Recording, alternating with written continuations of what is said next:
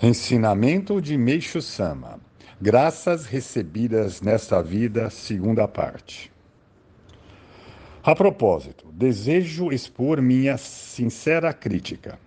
Dos dois tipos de fé mencionados, o primeiro pode ser vulgar, mas a verdade é que ele influencia a massa popular mais do que podemos supor. Dado que a massa tem um baixo nível intelectual, nem princípios nem teorias lhe interessam.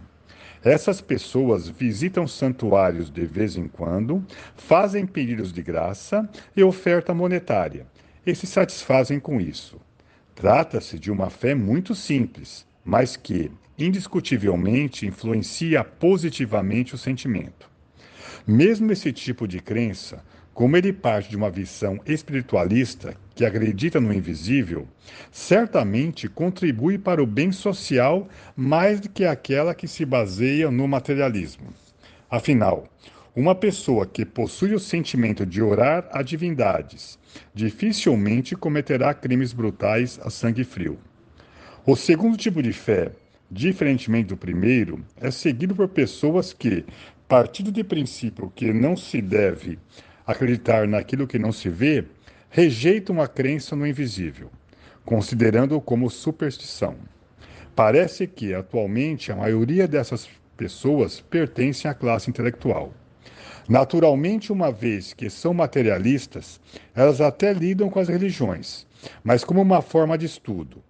Consequentemente, quando discutem um assunto, não aceitarão se não o colocarem em termos teóricos e filosóficos.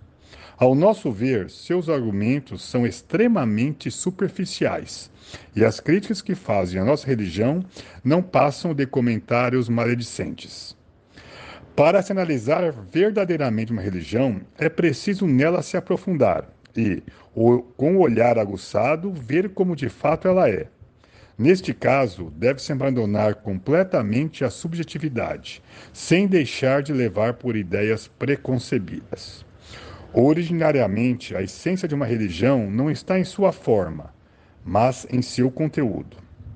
Portanto, é necessário que os intelectuais mudem de postura ao tecer suas críticas.